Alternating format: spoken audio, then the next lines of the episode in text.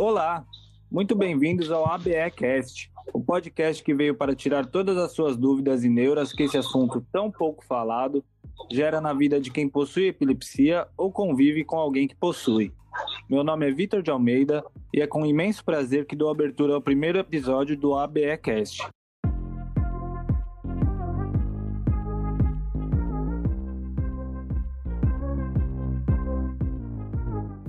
Esse podcast é realizado pela ABE, Associação Brasileira de Epilepsia, entidade beneficente que há 30 anos trabalha na educação sobre o tema, divulgando informações relativas às epilepsias e promovendo a melhoria da qualidade de vida das pessoas com epilepsia. A ABE é composta por pacientes, seus familiares, médicos, neurocientistas e outros profissionais da área da saúde. Eu faço parte desse time da ABE além da nossa querida youtuber Fernanda, do Episódios da Fê, que será nossa co-apresentadora nesse podcast. E nessa temporada teremos a participação mais especial da nossa convidada, doutora Giana Corso, neurologista. Olá, eu sou a Fernanda Bittencourt, conforme dito, tenho um canal no YouTube e represento a Associação Brasileira de Epilepsia aqui no Paraná. Esse podcast tem como objetivo promover o entendimento geral das epilepsias, disseminar conhecimentos e fornecer subsídios para o melhor entendimento médico e social das epilepsias, divulgar conhecimentos à população em geral para diminuir o estigma e o preconceito e conforme apresentado pelo Vitor anteriormente, estaremos conversando com a neurologista doutora Giana. Olá, doutora Giana, é um prazer tê-la aqui conosco. Olá, Fernanda. Olá, Vitor. Olá, ouvintes do ABEcast. É um prazer participar com todos vocês. Eu gostaria, inicialmente, de agradecer o convite da ABE para participar dessa primeira temporada do ABEcast uma iniciativa inovadora e que nós esperamos que traga informações valiosas para todos que querem aprender mais sobre epilepsia. Sou neurologista, especialista em epilepsia e doutora em ciências pela Universidade Federal de São Paulo, além de integrar a diretoria da Associação Brasileira de Epilepsia. Uau, que currículo! Parabéns! Gente, vocês viram só a baita convidada que a ABE trouxe? Vamos então começar do início, né, pessoal? O que é epilepsia, doutora? Quando uma pessoa pode dizer que tem epilepsia? E o que a caracteriza? Fernanda, antes de dizer o que é epilepsia, nós precisamos definir o que é uma crise epilética. Uma crise epilética é a ocorrência transitória de sinais e sintomas devido à atividade neuronal excessiva ou síncrona. Toda a informação é transmitida no nosso cérebro por meio da atividade elétrica dos neurônios. A crise é como um curto-circuito nessa rede. Já a epilepsia foi definida em 2014 pela ILAI, a Liga Internacional contra a Epilepsia, como uma doença do cérebro, caracterizada pela predisposição duradoura para gerar crises epiléticas. O diagnóstico de epilepsia é feito nas três situações a seguir. Primeira, pelo menos duas crises não provocadas ou reflexas ocorrendo em um intervalo superior a 24 horas. Quer dizer, se alguém tiver duas crises no mesmo dia, contamos apenas como uma. Segunda, uma crise não provocada ou reflexa e chance de uma nova crise estimada em pelo menos 60%. Atualmente, para o diagnóstico de epilepsia, nós levamos em consideração os exames complementares, se uma pessoa teve uma crise e na sua imagem de ressonância magnética nós identificamos uma lesão relacionada à epilepsia, o diagnóstico pode ser feito já após a primeira crise. A terceira situação é o diagnóstico de uma síndrome epilética. Por exemplo, no caso das crianças com síndrome de Landau-Kleffner, que é uma síndrome epilética em que as crises ocorrem raramente. Quando há suspeita dessa síndrome, se fizermos um eletroencefalograma e ele for compatível, podemos fazer esse diagnóstico. Nossa, que interessante! Quantas informações úteis, né, Vitor? Muito interessante, né, Fernanda? Mas, doutora, fiquei com uma dúvida. Em duas situações, você falou sobre crises não provocadas. Poderia nos explicar melhor esse termo? Uma crise não provocada, Vitor, é aquela que ocorre espontaneamente. É preciso diferenciar as crises epiléticas que ocorrem nas pessoas com epilepsia daquelas crises que podem ocorrer mesmo em quem não tem epilepsia. Pessoas que não têm epilepsia podem ter as chamadas crises sintomáticas agudas ou crises provocadas. As principais causas de, de crises sintomáticas agudas são febre, principalmente em crianças de seis meses a seis anos, hipoglicemia ou hiperglicemia, ou seja, açúcar muito baixo ou muito alto no sangue. Isso é muito importante avaliar quando alguém que tem diabetes apresenta uma crise. As intoxicações, como o uso abusivo de álcool, a abstinência alcoólica, o traumatismo craniano grave e a falta de oxigênio. Qualquer pessoa pode ter uma crise nessas situações, mesmo quem não tem epilepsia. Nossa, você viu que curioso, Fê? Agora já sabemos que nem sempre quem tem crise tem epilepsia. Podemos ter uma crise de uma hora para outra sem necessariamente ter epilepsia. Isso só aumenta a necessidade de falar sobre o assunto, né? Pois é, isso é novidade para mim. Eu estou adorando toda essa soma de informação. E doutora, ainda falando do diagnóstico, você disse que hoje em dia os exames de ressonância magnética e eletroencefalograma são usados para o diagnóstico. Mas e quando os exames são normais? Alguém pode ter epilepsia e o eletroencefalograma, por exemplo, ser normal? Fê, essa é uma ótima questão. Muitas pessoas que têm epilepsia e os seus familiares ficam angustiados porque às vezes fazem diversos exames e os resultados são repetidamente exame normal. Mas por que que isso acontece? Inicialmente, nós precisamos esclarecer que a sensibilidade do eletroencefalograma não é de 100%. Ou seja, nem sempre o eletroencefalograma vai mostrar as alterações esperadas em quem tem epilepsia. Isso pode ocorrer em algumas situações. As principais são: primeira, exame feito exclusivamente com a pessoa acordada. Nós sabemos que o exame em sono tem uma sensibilidade maior, porque durante o sono, habitualmente, há aumento da quantidade de descargas epileptiformes, que são achados muito importantes e que nos ajudam a determinar se a epilepsia é focal ou generalizada. A segunda situação é um exame sem provas de ativação. Em alguns casos, a pessoa com epilepsia pode só apresentar alterações no exame em situações específicas. As provas de ativação mais utilizadas nos exames de rotina são a hiperventilação, quando a pessoa é solicitada a respirar bem fundo e um pouco mais rápido, ou no caso das crianças, pode-se solicitar que soprem um catavento, e a fotoestimulação intermitente, Durante a fotoestimulação, são disparados flashes de luz em frequências variadas. Em alguns tipos de epilepsia, o exame pode ser totalmente normal se não forem feitas essas provas. A terceira situação é um exame muito curto. A duração do exame também é importante. O eletroencefalograma deve durar no mínimo 20 minutos. E mesmo quando todas essas condições são respeitadas, o exame ainda pode ser normal em até 40% dos casos.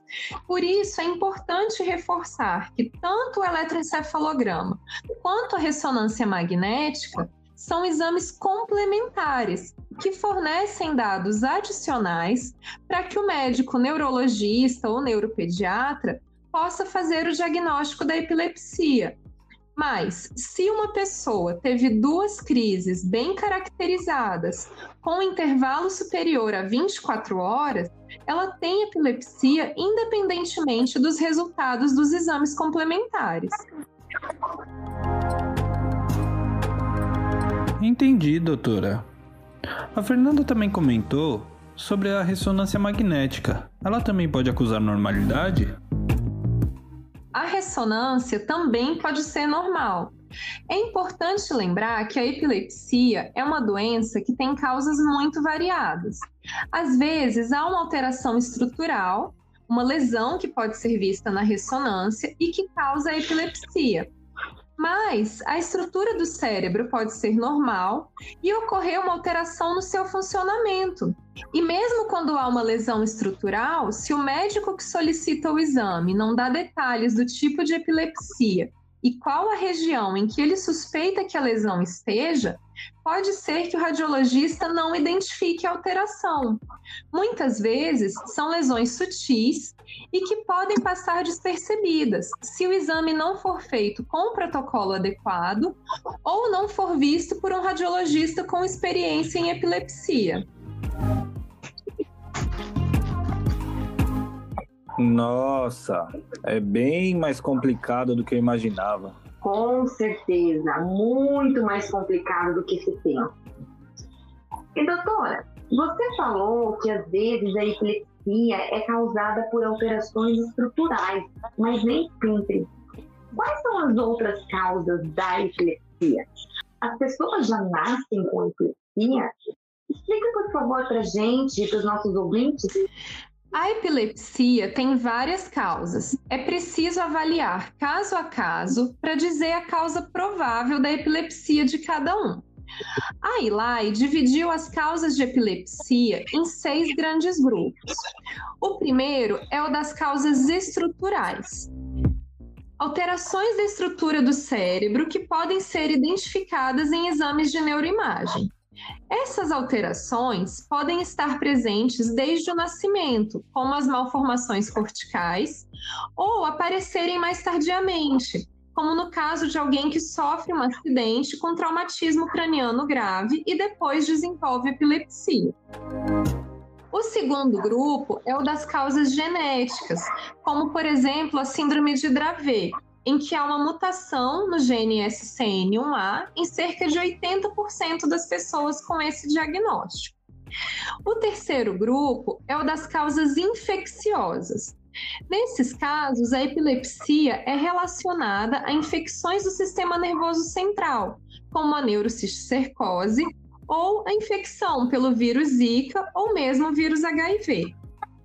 O quarto grupo é o das causas metabólicas. As alterações metabólicas, como a que ocorre nas crianças com crises dependentes de piridoxina, são a causa da epilepsia. O quinto grupo é o das causas imunes, como ocorre, por exemplo, nas encefalites autoimunes, como a encefalite anti-NMDA. O sexto grupo é o das causas desconhecidas. Às vezes, não é possível determinar a causa da epilepsia de alguém. Esse grupo tende a diminuir com o avanço dos testes diagnósticos e é menor naqueles centros que dispõem de mais recursos. Quantas causas, doutora? Deixa eu te perguntar, é, epilepsia tem cura? Qual a expectativa que a pessoa com epilepsia e seus familiares podem ter? Em epilepsia, nós não trabalhamos com o conceito de cura. O termo utilizado é epilepsia resolvida.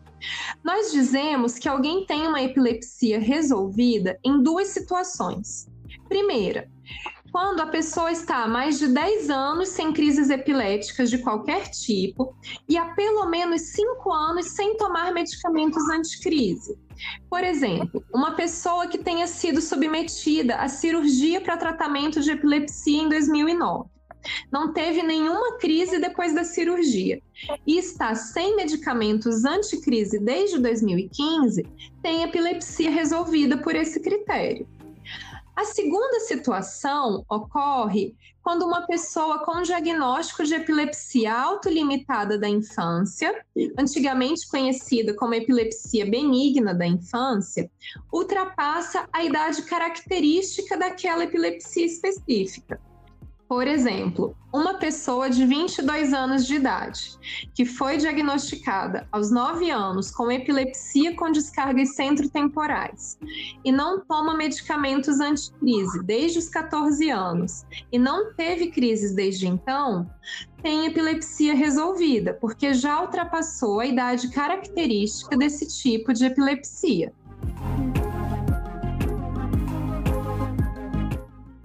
Obrigada pela explicação tão clara, doutora.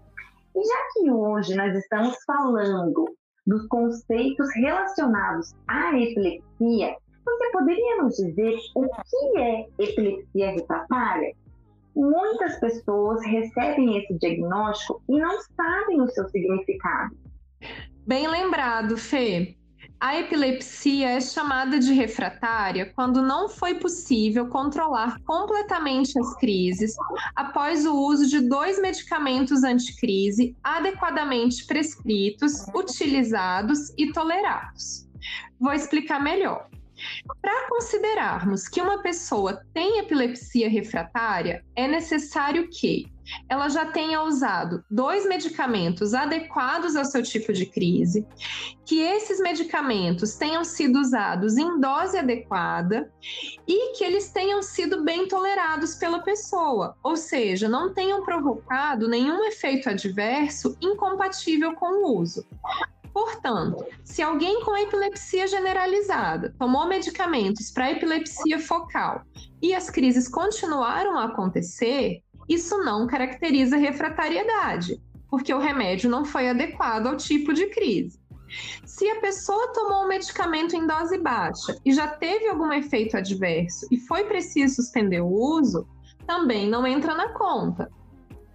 E se a pessoa não toma regularmente o remédio e pula doses, também não caracteriza refratariedade.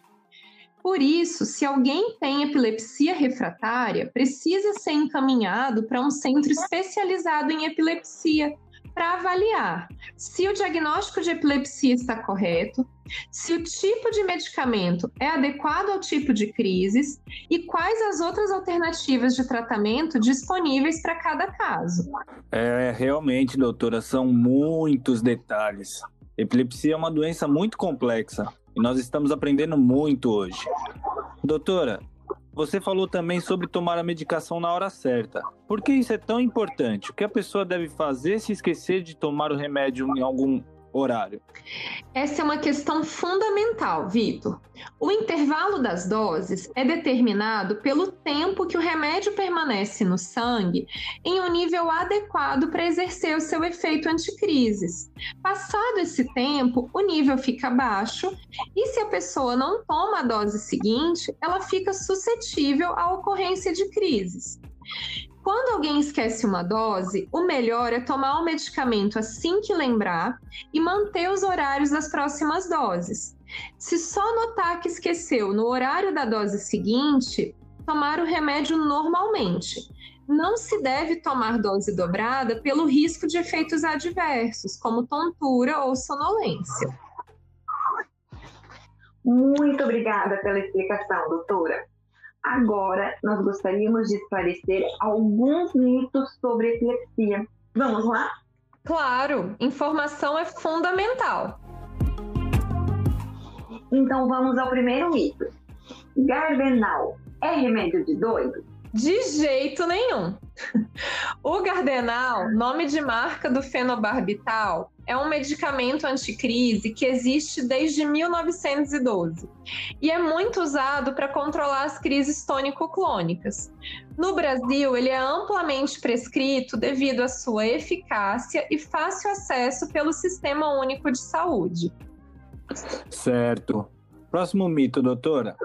Epilepsia passa pela baba? Absolutamente não.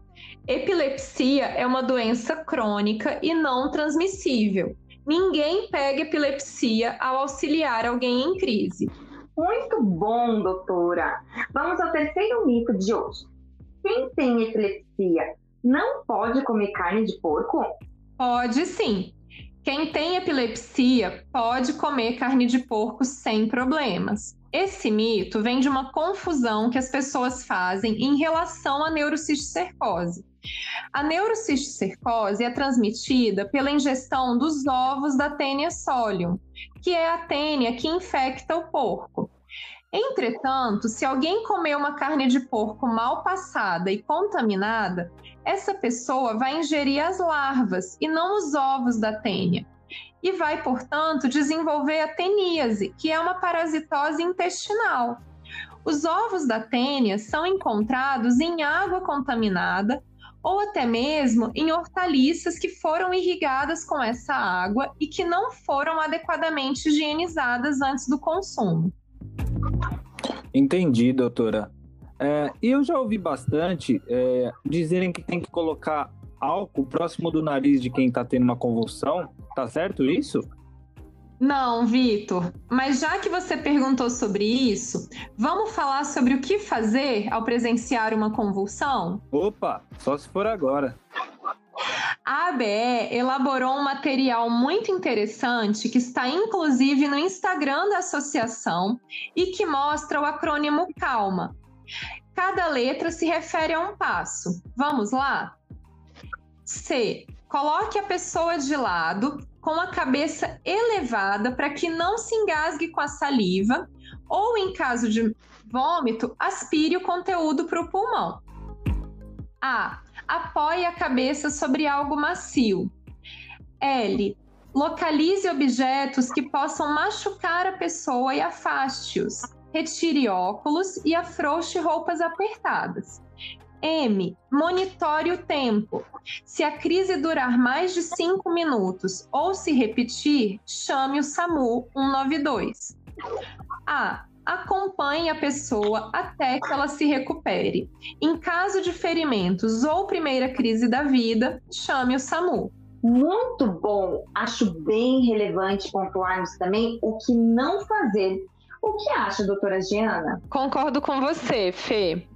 Nós não devemos tentar segurar braços e pernas, tentar abrir a boca ou colocar os dedos ou objetos dentro da boca. Também não se deve dar alimentos ou bebidas para quem está em crise antes que recobre completamente a consciência. Ah, pessoal, infelizmente estamos chegando ao fim do primeiro episódio dessa nossa temporada de podcasts. Eu gostaria de agradecer particularmente pela oportunidade de participar desse projeto lindo. E agora, em nome da ABE, gostaria de agradecer a todos os envolvidos, a minha queridíssima Fernanda, que irá me acompanhar nesse projeto, e a participação mais especial da doutora Geana. O ABEcast é uma realização da Associação Brasileira de Epilepsia Fiquem ligados nos nossos próximos episódios e nos acompanhem também nas nossas redes sociais. Fê, doutora, é uma honra dividir esse momento tão especial com vocês. Eu quem agradeço a você, Vitor, tão atencioso, a ABE pelo convite e a doutora Giana, que consegue ser tão clara e objetiva ao explicar temas tão complexos como esse. Obrigada, Fê, obrigada, Vitor. Obrigada a todos que nos acompanharam. Eu gostaria de agradecer mais uma vez o convite da BE. Adorei participar com vocês.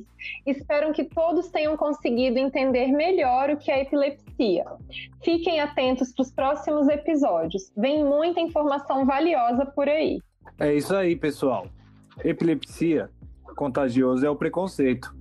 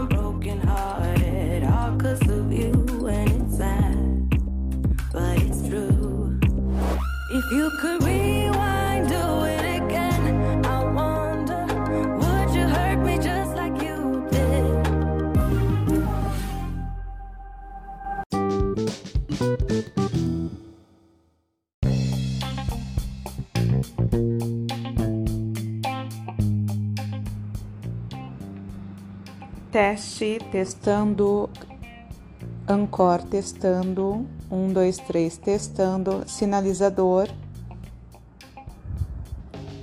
parou, parou, errei, sinalizador, testando, áudio, test... teste, testando, Ancor, testando, um, dois, três, testando, sinalizador,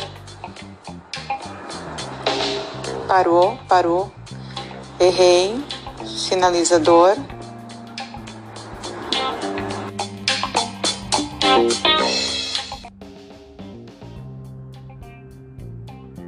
Testando, testando, teste, teste, sinalizador, sinalizador.